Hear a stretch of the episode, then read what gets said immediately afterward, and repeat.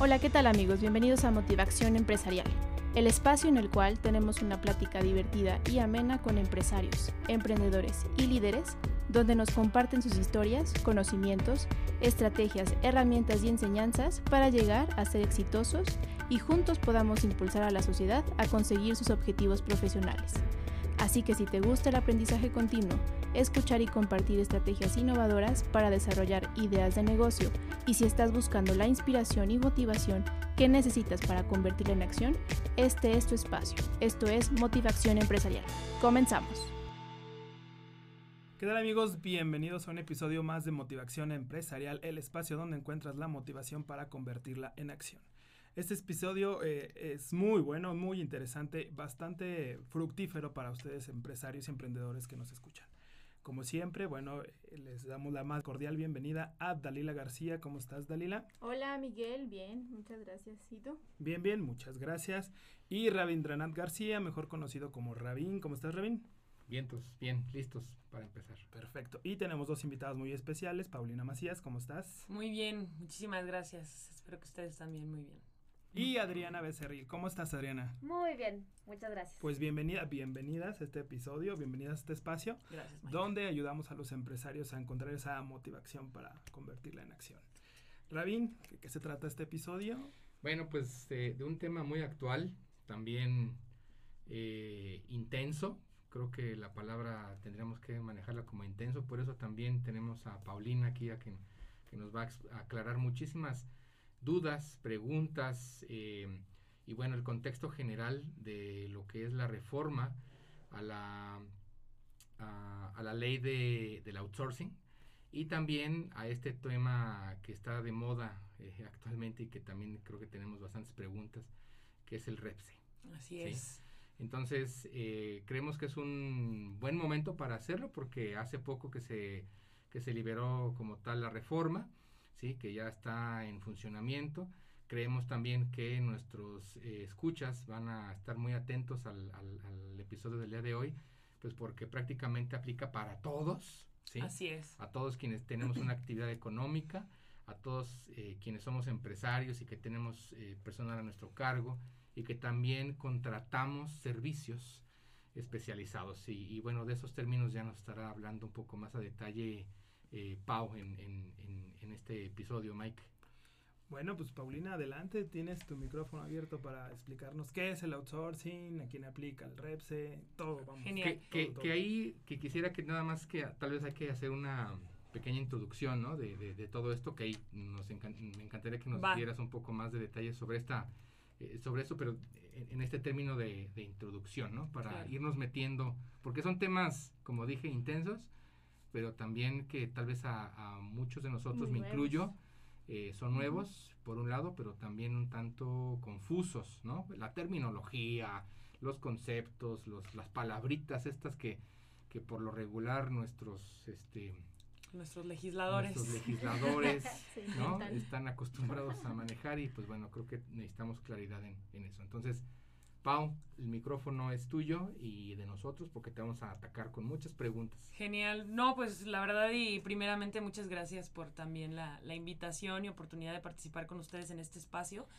Me parece súper importante lo que ustedes están diciendo, que es básicamente tenemos que seguir informando a los empresarios, a los emprendedores, a las empresas que están prestando servicios dentro de otras empresas sobre qué es lo que está pasando, o sea, realmente qué fue lo que se publicó, hasta dónde te va a afectar y demás. Y bueno, yo antes de abrir lo que sí quisiera decir es que estas, eh, estas situaciones, esta reforma que estamos este, atravesando como país, porque como bien lo comentaron, es una reforma a nivel nacional, esto no es, como no tengo outsourcing, esto no me va a afectar, no, esta es una reforma que va a afectar a todas las empresas. Efectivamente, si manejas outsourcing dentro de tu empresa, pues sí, Con de- mayor- con mayor razón, ¿no? exactamente, te va a pegar doble. Directamente. Pero si no tienes, de todos modos, por supuesto que tienes que revisar el estatus actual de tu operación para ver en dónde pudieras tener algún riesgo. Y también quisiera decir esto, todas las asesorías o toda la información con respecto a la empresa y si le toca el REPSE y si no y si ahora qué tengo que hacer, son trajes a la medida. Es decir, nosotros podemos hablar de la generalidad de una norma, pero al final pienso que lo mejor y lo que más voy a recomendar... eh, aprovechando el espacio, es a las empresas que se acerquen con un especialista para ver efectivamente en dónde están, puesto que la reforma ya toca temas de defraudación fiscal, delincuencia organizada, en donde aplican temas de ley de extinción de dominio y prisión preventiva oficiosa. Entonces, de ahí creo que ya planteando este escenario, pues por supuesto que las empresas tienen ahora sí que que acercarse con alguien que conozca del tema, ¿no? Bien. Entonces, eh, ¿qué fue lo que pasó? La reforma se publicó el día 24 de abril del presente año, ¿no? 2021. 2021. Digo, eh, desde el año pasado, ¿no? Que ya traíamos ahí desde Sí, ya, noviembre ya, ya. Que, que la traían. Pero bueno, el 24 de abril se publica en el Diario Oficial de la Federación y se reforman varias leyes. Entre ellas va la Ley Federal del Trabajo, y ley de IMSS, ley de, ley de Infonavit, eh, ley de IVA, ley de ISR, Código Fiscal de la Federación y bueno, ¿qué sucede? Eh, se prohíbe la subcontratación en México y se establece dentro de nuestros artículos que regían eh, este, este esquema laboral que, que teníamos vigente de- desde 2012 con Felipe Calderón, eh, que, se- que la prohíben, ¿no? La eliminan. Y bien, se establece dentro del artículo 15 de la Ley Federal del Trabajo que las empresas van a poder seguir prestando servicios o van a poder seguir eh, contratando obras especializadas siempre y cuando no tengan que ver con el objeto social o la actividad económica preponderante de la empresa, ¿no? Sí, sí, con el, con el giro principal. ¿no? Exactamente. A lo cual te estás dedicando como empresa. Exactamente.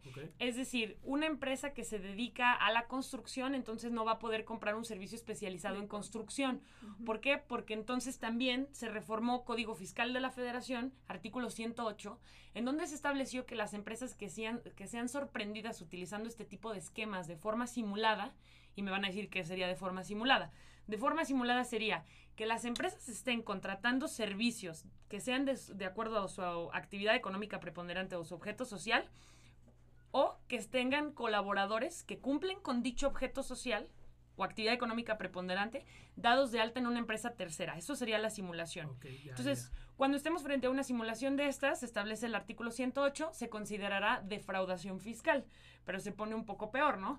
Porque ya cuando la suma... Sí, ya, ya, ya de entrada ya esas palabras. Sí, ya- ya te asusta, suena- ¿no? Sí, ya suena Ya. muy peligroso. Ya me suena bastante Sí. peligroso. Y ya cuando la suma se eleve a los 7 millones de pesos, Por el contrato, 7 millones de pesos. de- de Exactamente. contrato. Ok. de lo que se esté Sí, sí, moviendo sí. ahí, entonces estaremos hablando de delincuencia organizada, ¿no? Ok, de Entonces, lo que se esté moviendo ahí es todo lo que se esté facturando. el servicio, por El supuesto, el servicio. especializado eh, que tenga que ver con tu objeto social, si, te, si toca los 7 millones, entonces ya estaríamos hablando de delincuencia organizada. Entonces, Ok, Dime. no, no, no, la verdad es que me, sa- me surgió una duda hace ratito que, Ajá. estabas, eh, si, si como empresa eh, dedicada a la construcción puedo, eh, a lo mejor no tengo todas las herramientas ni el personal eh, hábil para desarrollar cierto proyecto de construcción, sí puedo contratar a otra empresa de construcción para... siempre y cuando, fíjate, por eso te digo que es un traje a la medida, siempre y cuando no tenga que ver con tu objeto social. Entonces vamos a decir que tú eres una empresa, tú eres una constructora y cerraste un proyecto y va- estás en un fraccionamiento haciendo todas las casas, ¿no? Pero vamos a decir que necesitas un servicio a lo mejor de carpintería, porque tú las construiste todas, ¿no? ok. Pero tú propiamente no tienes la especialidad que necesitan los closets y demás. Sí, Entonces, ¿podrías contratar un servicio especializado de carpintería? Sí ok. siempre y cuando en No tu esté en objeto tu objeto. social se establezca que no te dedicas a la carpintería, ¿no? Entonces, eh, por eso te digo que eh, si me dices una constructora, a ver, ¿qué constructora? ¿Cómo está constituida? ¿Qué tiene dado de alta de sus actividades dentro del SAT? Bla, bla, bla. Para yo poderte decir efectivamente en dónde estamos. Porque las probabilidades y situaciones son miles, ¿no? Sí. Hipotéticas. Pero, Claro. por ejemplo, pero, bueno, entiendo que la pregunta que haces, Mike, eh, va a- a- en, en este sentido. O sea, si soy una empresa constructora y agarré un megaproyecto, no puedo contratar a una empresa que me dé más albañiles. Exactamente. ¿Sí? Ese es el, el- el tema. Sí, No, eh, no son, lo- esas, son, son esas es- dos vertientes, es- porque es- puedo no exacto. tener el, el personal suficiente Exactamente. o no tener el personal hábil con conocimiento. Exactamente. Así es. para- Y, y ahí lo que entiendo es que la ley te está obligando a que contrates a los albañiles. ¿no? O sea, que- Exactamente. que realmente sea a través tuyo el que le estés dando pues la contratación, el ingreso, las prestaciones. Sí, a través bla, de bla, esta bla. empresa constructora es. principal. Es correcto. De hecho, las constructoras es de los giros más afectados por esta reforma, porque al final lo sabemos, o sea, las constru- las construcción, las constructoras son las reinas de la subcontratación. ¿Y por qué sucede también esto? Porque tú tienes, por ejemplo, tu personal, ¿no? Vamos a decir, tienes tus 15 eh, albañiles de tu nómina que son eh, tus trabajadores de confianza, Sí, ya, que de siempre están ahí contigo, exactamente. Pero el día de mañana te cae un proyecto y vas a decir, bueno, yo ya no necesito 15, necesito 100 albañiles. Entonces, ¿qué es más fácil para ti?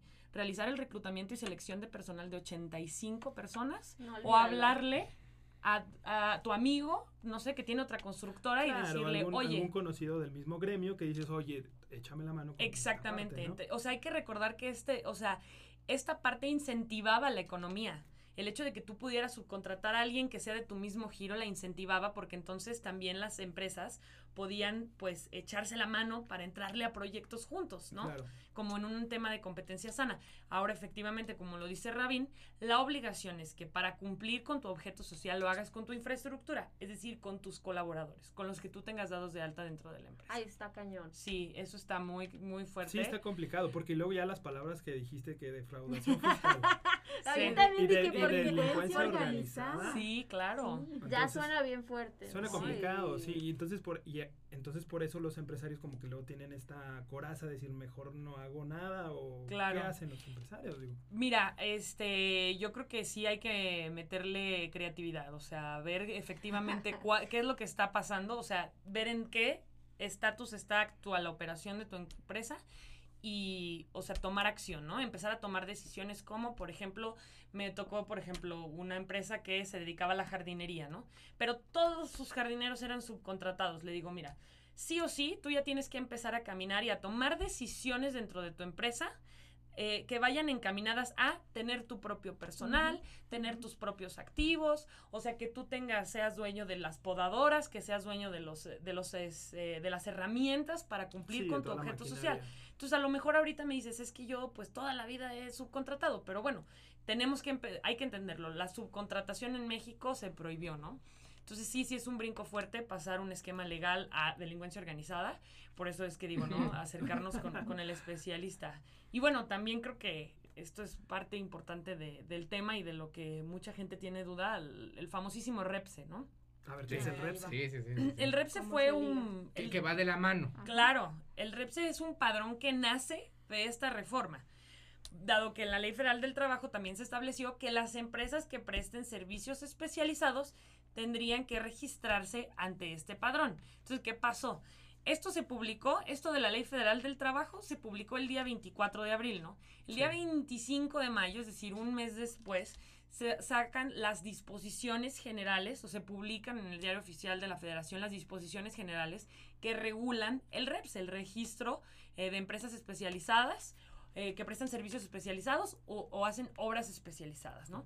Entonces, eh, dentro de estas disposiciones generales se establece quiénes son las empresas que tienen obligación de registrarse. Y ahí se establece que las empresas que presten servicios especializados o realicen obras especializadas dentro de la empresa, ¿no? Y que aparte de eso pongan a disposición personal para el contratante, entonces tendrán la obligación de registrarse. Entonces, son dos requisitos, prestar el servicio, pero además poner personal a disposición. Y ahí esa palabrita, el tema de la disposición, es lo que nos ha dado tanto tema en los últimos meses. Porque entonces la gente lo que empieza a preguntarse es, entonces, ¿qué es disposición? Sí. Es más, para la autoridad, ¿qué va a ser disposición? Porque dependiendo de lo que ellos entiendan como disposición, es donde pues vendrán o no las multas que te pudieran acarrear, ¿no? Entonces, eh, el tema de la disposición es algo muy importante y por eso es que hay empresas que sí o sí les aplica, y lo ponía el ejemplo hace ratito aquí con Rabín, ¿no? Las de limpieza, las de vigilancia, los comedores. Porque, ¿qué pasa? Cuando tú compras un servicio o la empresa compra un servicio de vigilancia o de limpieza, ¿quién le dice a ese vigilante o a esa persona que va a realizar la limpieza dónde hacerlo, a qué hora de hacerlo, a qué hora entra, a qué hora sale y cómo hacerlo? La parte contratante, ¿vale? Entonces, Sí, como ahí, empresa. exactamente, el cliente. Entonces, como ahí sí hay una puesta a disposición, porque el trabajador recibe órdenes del cliente, entonces ahí sí te aplica registrarte. Ok. Pero hay muchos otros supuestos, ¿no? Que es ahí donde yo creo que viene el problema, que no se encuentran dentro de, dentro de la obligación de registro, pero aún así las empresas están solicitándoles que les se registren, ¿no? Ah, Vamos a poner nuestro ejemplo, el que, ver. el que habíamos comentado, ¿no? O sea, los servicios que prestamos algunos, inclusive como personas físicas, ¿eh? O sea, estamos hablando como personas físicas o como personas morales. Entonces, los servicios que nosotros prestamos, por ejemplo, de asesorar a una empresa. ¿sí? Yo en este caso, por lo que, por lo que estás comentando, no estoy poniendo mi personal a disposición, Así es. porque ni la empresa me está diciendo qué hacer, ni me está dando herramientas, ni me, ¿no? ¿me explico? ¿Sí? ¿Es Claro. así? Ok. Y entonces solamente estamos prestando el servicio de una asesoría, que es temporal, que es eh, bajo ciertos criterios de días, de este, horarios, bla, bla, bla, bla, ¿no? Entonces, Así es. Ahí no estoy dejando a disposición, ¿cierto? Correcto. Entonces, mi actividad como tal, que sería capacitación o asesorías en específico, no estoy obligado a registrarme. Así es.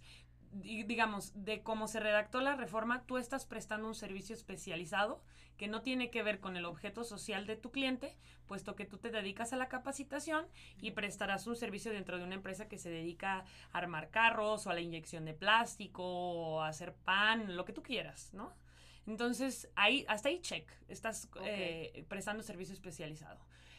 Pero no pones trabajadores a disposición. Es decir, tu gente que trabaja dentro de la empresa atiende órdenes de das. Rabín. Ajá. Entonces, hasta lo pudiéramos poner así, ¿no? Si llegara alguien más de la empresa, ¿no?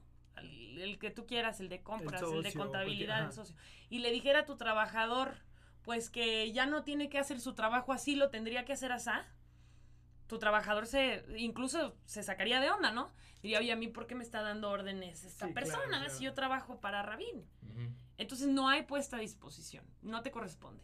Entonces, la situación es que las empresas están tomando decisiones, yo les diría, conservadoras, de solicitarle a todos sus proveedores el registro ante el REPSE por el riesgo que pudiera acarrear que el día de mañana te cae la autoridad y entonces para la autoridad el día de mañana disposición es esto y el y pasado mañana es lo otro y entonces te multen. Entonces por eso es una una asesoría conservadora y una acción conservadora de, de- en cuanto a en cuanto a, a solicitarles el registro. Vamos a Pero- decir que son decisiones sin riesgo, Vamos a decir que son decisiones. Muy bien. que, que están minimizando el riesgo Así es. para no llegar a eso de conservador ni... Ni libertador, ni, Ándale, ni de sí. izquierda. Anda. Ok, bueno, mira. Toman decisiones que son para eliminar el riesgo, ¿no? Dentro de la empresa. Entonces, Me Ay. sentí como el porterito de, Ah. de Eugenio. córtale, córtale. Yo no. dije, dijo Voldemort. Dijo, no, Ándale. dijo la palabra Palabra que no, no que no. no, bueno, con la intención de, de, de De- eliminar sí, el claro, riesgo. claro, de no ser tan arriesgadas. Así es. Pero mi, mi sugerencia es, pues claro, por supuesto, si no estás en el supuesto, eh, hay que defenderlo, ¿no? O sea, hay que tratar de, de no Pero, registrarse. pero esto sí luego a veces es complicado para las empresas como entenderlo, ¿no? Toda esta parte de si es un servicio especializado o qué se considera un servicio especializado, por Es ejemplo. que está bien complejo. Sí. Yo sé, yo- Bueno, es, es complejo tanto esa parte como también el, el entendimiento, mm, ahora me refiero del- de la parte proveedora, ¿sí? Eh, o más bien, voy a retomar, es más bien, es, en- es complicado el entendimiento también del contratante, o sea, me refiero a que eh, en este caso el contratante eh, va a exigir que eh, te registres o que tengamos el, que el REPSE, ¿no? Así es. pero también eh, no estoy seguro que, que tenga o que esté considerando todas las obligaciones que vamos a tener que cumplir nosotros como personas físicas, micros o pequeñas empresas, etcétera, eh, por llevar a cabo ese registro, ¿cierto? Claro. Y es que sabes que también eh, algo que sucede ahí con, con el tema del REPSE es cómo baja la información. Eh, al final, quien realmente eh, te solicita el registro es el área de compras, ¿no?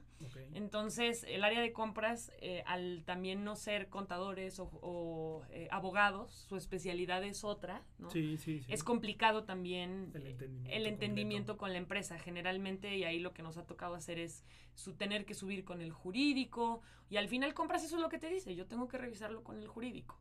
Entonces, por eso también es complicado el, el- el hacer entender esta parte a la, a la parte eh, que es el cliente.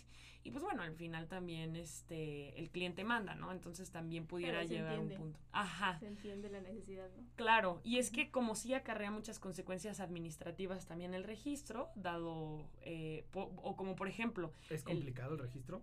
El registro, hacerlo es complicado, así es. O, sea, es un, es un padrón que es, como es nuevo también, pues, pues obviamente tiene deficiencias, ¿no? Que los usuarios eh, hemos estado pues tratando ahí de que se mejoren. Sí han habido mejoras, la verdad. E incluso les platico, si ustedes se meten ahorita al Repse, a la página, lo primero que aparece es un video que no estaba al inicio, cuando a- a- a- al inicio se aperturó este registro, pero es un video que se publica y que lo publica el gobierno con la intención de explicar de verdad de forma muy sencilla a quienes sí les corresponde registrarse y a quienes no.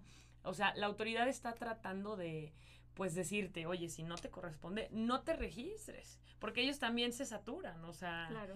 ellos este iban realmente contra las empresas que efectivamente pues estaban realizando malas prácticas. Sí, pero es que a lo mejor como, como empresario dices, ¿sabes que Yo no quiero tener problemas si me registro. Pues Claro. claro. O sea, ¿sabes qué? O sea, si, si, si este va a ser el requisito, me voy a registrar, se- sea o no sea parte del grupo que debe de registrarse, ¿no? Claro, porque al final si tu, si tu cliente lo que te dice es, oye Mike, es que pues sí, o sea, yo ya entendí que no te corresponde. Es más, yo, yo te acepto que no te corresponde, que no estás en el Ajá. supuesto obligatorio de, de- de registrarte. Pero si no te registras, te quito el contrato, pues la decisión es fácil, ¿no? Sí, sí, sí. te sí. registras. Por supuesto. Entonces eso es algo, eso es mucho de lo que está sucediendo a nivel nacional con las empresas, ¿no? Que se están registrando, pues obviamente para no perder al cliente. Y digo, la intención es, eh, digo, si al final se van a tener que registrar porque es la decisión de la empresa, pues ya, ¿qué más podemos hacer nosotros también como especialistas? Pero también es nuestra obligación, pues, eh, tratar de permear lo más posible a los empresarios sobre la información que es real, ¿no? Y sobre lo que sí dice el decreto y sobre quién efectivamente tiene la obligación de registrarse, ¿no? Porque pues este, el, el decreto no es ambiguo, ¿no? Porque luego dicen, no, ya ves que el decreto es Mm. ambiguo, no es ambiguo. Si lo lees Mm. perfectamente, lo que dice es que para que te tengas que registrar o para estar en ese supuesto, tienes que cumplir esos dos requisitos. Ahora, el tema sí es que efectivamente no tenemos, no sabemos qué es disposición, ¿no? Ajá. Yo creo que es de los temas que va a tener que ir solventando, pues ahora sí que el Poder Judicial, ¿no? Porque luego siempre tiene que sa- salir el Poder Judicial a decir lo que mis amigos del Poder Legislativo ¿Quieres quisieron decir es esto.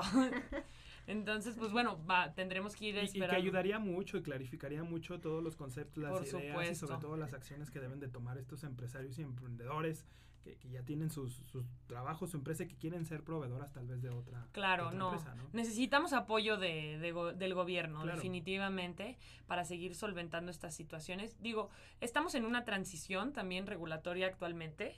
O sea, no podemos decir que ya es, por ejemplo, que ya los 4.5 millones de trabajadores que estaban bajo el esquema outsourcing ya están dados de alta en el registro patronal correspondiente. No, estamos no. ahí. No, no, no. A ver, vuelve a repetir las cifras. 4.5 millones de trabajadores eran los que estaban bajo un esquema de outsourcing A nivel nacional. a nivel nacional, efectivamente. ¿Contra cuántos eh, estaban en, en- o sea, que son trabajadores, pero fuera de la outsourcing? Mira, más bien te voy a decir cuál es eh, eh, la cantidad de gente que está bajo la informalidad. Ajá. 30 millones de mexicanos están en la informalidad. De hecho, bueno, digo, ya ni llorar es bueno, ¿verdad? Porque ya se publicó al final, pero bueno, desde mi punto de vista yo lo que pensaba era, oye, en vez de hacer una reforma, o sea, al final, recordemos, los 4.5 millones de trabajadores, el 100% disfrutaba de seguridad social. es, Ah, así ah, es. es- Eso es exacto, exacto. Entonces, De un sea, salario fijo. seguridad social. Sí, sí, sí. Social. Sí, porque realmente ahora de esos Pagaban 30, de esos impuestos. 30 que estaban en la informalidad, ¿cuántos realmente ahora se van a subir a la formalidad con esta reforma? No, No, No, claro. no. No, no, y es más, No. también pensémoslo así, de esos 4.5 millones de trabajadores, va a haber un rezago de gente que va a perder la seguridad social.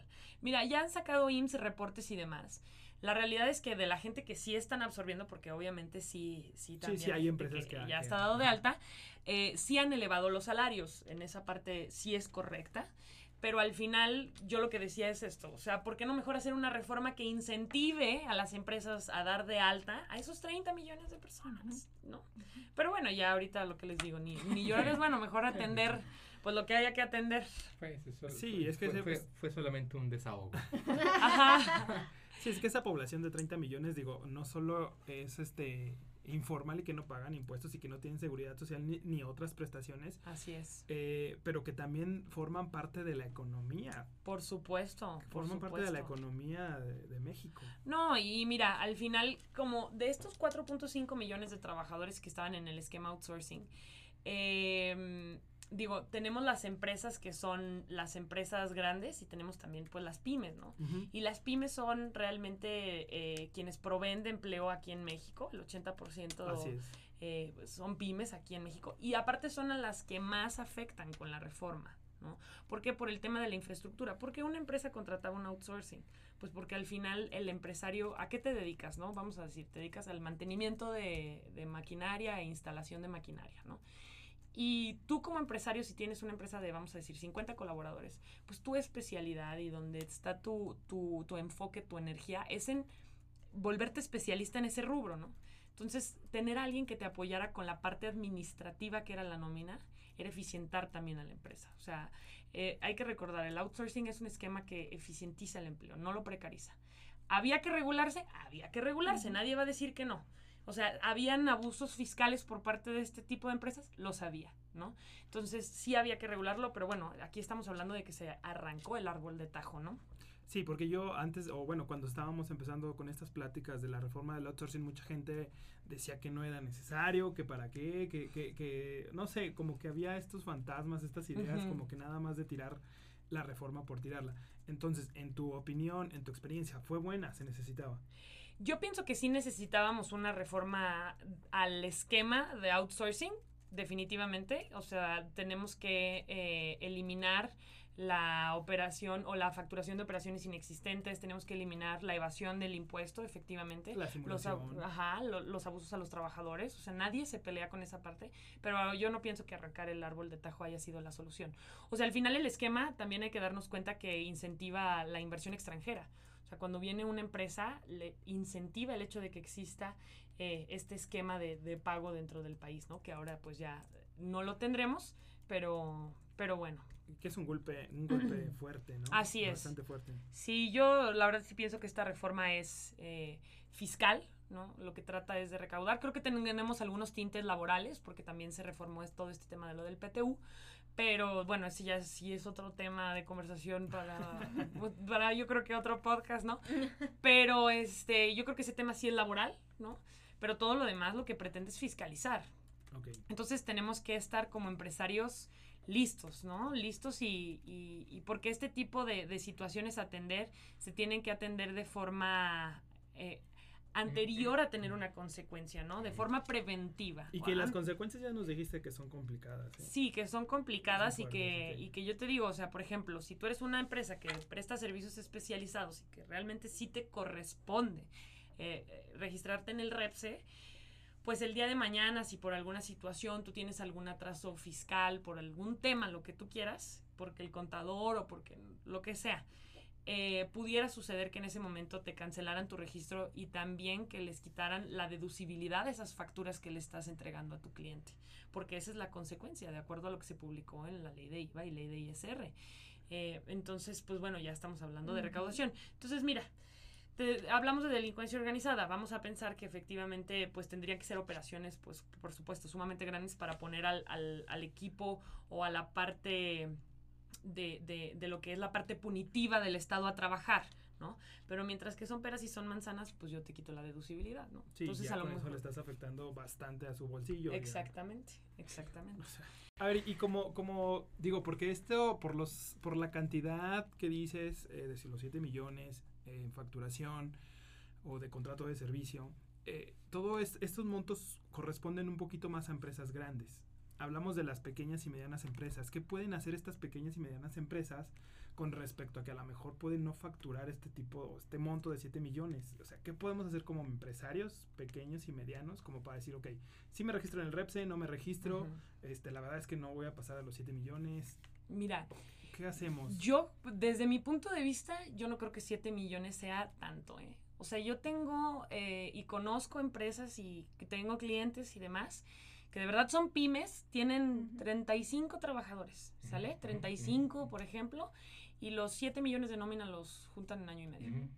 Entonces ya te estoy hablando de, de una empresa chiquita, o sea, realmente eh, ahora imagínate. no hay que fijarnos en el monto. Claro, No. por supuesto, o sea, un... Digo, de entrada no. Así es, no, el monto no tiene nada que ver, ¿no? Al final, defraudación fiscal, pues se- seguirá siendo, así se llame un peso o así se llamen 6 millones 999 mil pesos. No, no, y tomando en cuenta que estos 7 millones a lo que se refiere la, la ley es que puede ser un proyecto, o sea, un, con- un solo contrato, ¿sí? Puede Sí. generar, es, puede ser de 10 millones de pesos y Claro. lo puede manejar una micro o una pequeña empresa. Así es, por eso lo mejor es acercarse y, Sí. y verificar efectivamente dónde está, la, cómo está la operación de tu empresa, porque te digo, como hay muchos supuestos, oye, yo me dedico a tal, pero subcontrato tal, o sea, es un traje muy a la medida esta, e- este tipo de situaciones. Bueno, ahora, perfecto, eso me, me, me gusta. Y, y acudiendo o haciendo eco a tu recomendación. ¿quiénes son los expertos?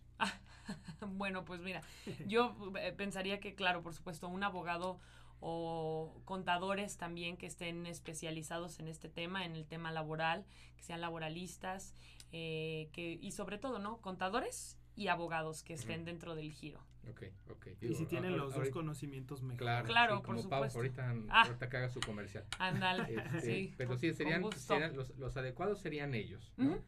y, y dentro de las organizaciones que tienen esta parte legal, jurídica, ¿no? O sea, las- ya estamos hablando de pequeñas, de medianas y de, Ajá. Grandes, y por de grandes supuesto. empresas que tienen ya su- sus propios eh, áreas eh, eh, y eh, o, la pregunta es yo como micro como mediana empresa o como proveedor que quiero eh, ser un ser parte del padrón pues de, de proveedores de una grande empresa una mediana empresa eh, nos recomiendas desde antes empezar a acercarnos a estos especialistas Por supuesto. O sea, al o final... sea, no esperarme pues a que ya voy a hacer una licitación o voy a participar, no, mejor de una vez desde antes. Claro, pues al final es, sí, te tienes que prevenir, o sea, el, el día de mañana que a lo mejor estés un inc- en un incumplimiento por eh, falta de conocimiento del tema, como pudiera sucederle a cualquiera, la verdad, eh, pues ya tener a la autoridad atrás de ti, pues mira, todo mundo, ¿qué es lo que queremos hacer? Trabajar y que nos dejen trabajar, ¿no? Entonces, el hecho de ya tener a la autoridad atrás de ti con multas, recargos o situaciones, pues este, digo, mejor evítenselo, ¿no? Entonces, siempre, eh, por eso recomendamos esta parte. Y al final pudiera ser que efectivamente eh, en una simple asesoría, ¿no? O sea, que tardamos, por ejemplo, 20 minutos y que yo las ofrezco gratis, ¿no? Al final, si yo me siento con alguien a platicar de este tema, eh, pues obviamente ahí estamos justamente evaluando la situación. Entonces, digo, creo que acercarse no cuesta, por eso, ¿no? Bien, bien, bien, perfecto. A ver, ¿y en dónde podemos este, acercarnos contigo? El comercial, Ah, Pau. sí. Bueno, pues ahí va, pues.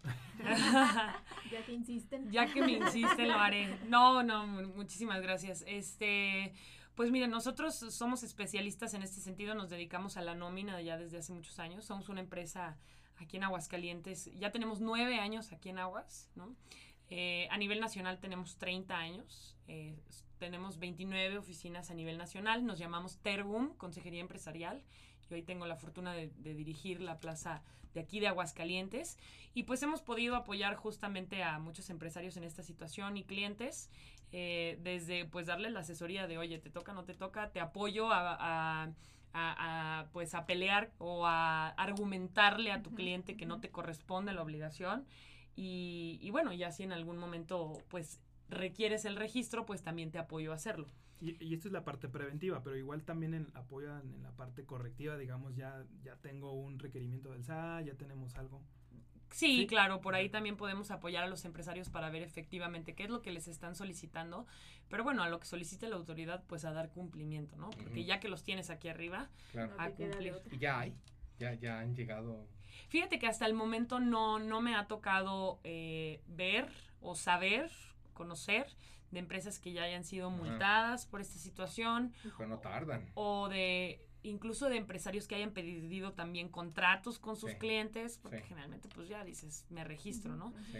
Eh, ni tampoco me ha tocado conocer a alguien que a lo mejor ya esté IMSS aquí atrás de ti, porque lo que les digo, estamos ahorita en un tema transitorio, ¿no? Ahorita Sí. yo pienso que la autoridad pues no, no va a ser tan agresiva en ese sentido, pero habrá que esperar a ver cómo se Claro. no, y, comportan. y también tomar en cuenta que además de este esto que comentas, Pau, que estamos en un momento de transición, estamos adoptándola, entendiéndola, adaptando todos los, bueno, en el mejor de los casos, adaptando operaciones, este, los temas legales, etcétera. Claro. Pero también hay que recordar que esta reforma y todo lo que conlleva, ¿no? todo lo que tiene alrededor tiene un sentido recaudatorio, como ya habíamos comentado, ¿no? Por supuesto. Estábamos, estábamos diciendo, no es, o sea, sí tiene sus toques o sus tintes, esta parte de, de, lo laboral, de lo la protección, social. lo social, exacto, de, de, de que el empleo esté bajo la legalidad, etcétera, pero finalmente es recaudatoria. Sí, Tendríamos que esperar también para, de, para ahora sí decirte, sí fue de recaudatorio, Rabin. Mira cómo están multando, mira toda la falta de, de deducibilidad que tenemos en las facturas a nivel nacional.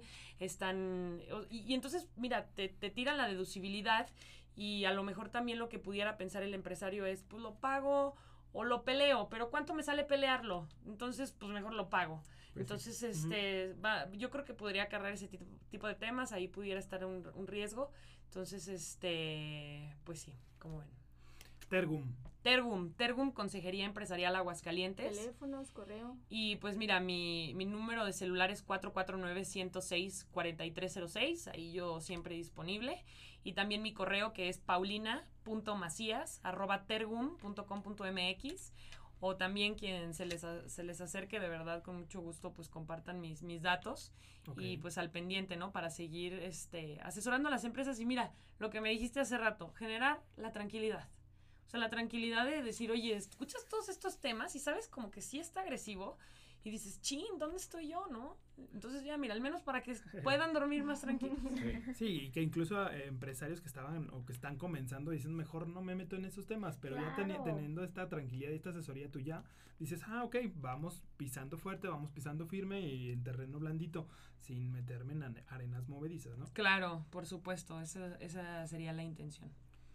¿Algo más, algo más que quisieras aportar? Este, algo, que, algo que veas que es súper importante. Pues bueno, lo comentábamos hace un ratito que estábamos aquí también platicando y otra recomendación que hacemos mucho ahorita, sobre todo a los emprendedores, ¿no? Empresarios que también están empezando con, con las operaciones de una empresa más en forma.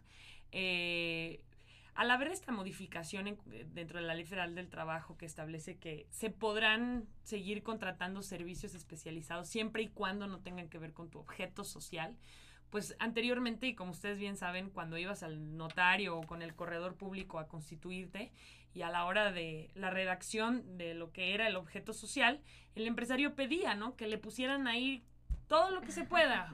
Deme un objeto social bien amplio por si yo el día de mañana me quiero dedicar a tal pues ahora esa cultura que teníamos aquí en México se acabó, ¿no? Ahora estamos hablando de objetos sociales reducidos y concretos, de acuerdo a lo que efectivamente estés haciendo, porque si tú compras un servicio que tenga que ver con tu objeto social, entonces estamos hablando de esa defraudación fiscal. ahí, es donde caes en el supuesto. Exactamente, entonces tenemos que concretizar también, es de las cuestiones que tienen que hacer las empresas ahora en esta transición, revisar cómo está su objeto social y a ver si de casualidad no están contratando algún servicio de los que ahí están descritos. Claro. Porque no sabemos lo que tenemos ahí en el, en el objeto social. ni, ni, se acuerdan. Porque luego son 30 actividades, ¿cómo te vas a acordar, no? Entonces también ese sería mi consejo, revisiona los objetos sociales de las empresas para ver qué servicios estás comprando y bueno, una y en caso de que sí tengas un objeto social muy abierto, entonces sí, acudir con, con el notario, con el corredor público para hacer un acotamiento. Claro, claro, así es. Esas, esas prácticas que, estábamos comentando, ¿no? También de el que el notario, ¿a qué te vas a dedicar? Ah, tú ponle a todo. Todo. Ponle de todo. Por si acaso. ahí, Por si viene, acaso. y ahí viene el problema, ¿no? Bueno, pues eh, a todos quienes nos escuchan y tienen un acta constitutiva, es momento de desempolvarla, sacarla, sacarla, sacarla de la caja fuerte y del librero y revisarla porque desde ese punto puede haber ahí alguna situación que hay que estar estimando, ¿no? Y, es, sencillo, por ejemplo, si yo tengo mi acta constitutiva, tengo un este, objeto con 30 actividades, es sencillo decirle, ¿sabes qué? Mejor quítame todas estas 28 y déjame dos. Sí, o sea, digo, volvemos a lo mismo, hay que hacer un análisis en concreto del acta, de las actividades, pero pues sí, o sea, si tú pues este la abres eh, eh, el capítulo donde se encuentra tu objeto social y ves que tienes 30 actividades y de 30 que están ahí descritas están realizando 3, 4, pues hay que... ajá, acótalas, ¿no? Acótalas en cuanto a tus generales y, y bueno, ahí también el notario, el, el, el, corredor público también conocen de estos temas y te pueden apoyar a acotarlos, simple y sencillamente, ¿no? Perfecto, ese sería el primer paso, ¿no? Para poder este como de desarrollar bien nuestro objetivo como tal de la empresa y luego ya empezar a hacer estas actividades de subcontratación, de outsourcing o de incluso registrarse en el, En el REPSE, En el así REPSE. es, y revisar en el tema de las subcontrataciones, o Sí. que ya no puedes, pues obviamente delegar a tu colaborador que, que cumple ese objeto social, pues no puedes delegarlo a otra empresa, ¿no? Claro. Claro. Buenísimo. Pues muchísimas gracias, Paulina. No, pues más bien muchísimas gracias a ustedes que me invitaron, la verdad, buena plática entre amigos. Y este, y pues bueno, ahí estamos al pendiente para lo que se necesite, ¿no? Sí, sí, sí. Claro. sí. Estaremos seguramente muy, muy de cerca contigo para resolver cualquier duda en lo sucesivo. Claro que sí. Sí, con y, y con gusto, y, bueno, tienes las puertas abiertas para cualquier otro tema que, que creas y consideres de interés para los empresarios, para los emprendedores, Muchas gracias. poderlos Mike. este, asesorar, apoyar a través de este podcast. Adelante. Muchísimas gracias. Sí, claro que sí. El- si yo veo que hay algo de lo que hay que hablar, hay que hablarlo. La verdad que sí, hay que seguir permeando a la gente, ¿no? Perfecto. Bueno. perfecto. Pues Gracias, muchas gracias, Paulina. Gracias a ustedes. Gracias Adriana, gracias Paulina, gracias Rabín, Dalila, muchas gracias como siempre. Y hasta luego, nos vemos en el siguiente episodio. Bye. Bye. Bye.